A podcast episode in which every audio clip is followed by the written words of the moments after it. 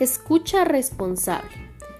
Es mostrar agrado, interés y gusto por escuchar los problemas de los demás con una actitud de respeto por la persona sin importar lo que crea o piense, siendo solidario y cuidando no involucrarse emocionalmente por lo que es importante que la persona que nos escuche sea alguien ajeno al conflicto, que nos transmita confianza y sea un apoyo positivo en la medida que compartimos nuestros problemas, encontramos formas diferentes de solucionarlos.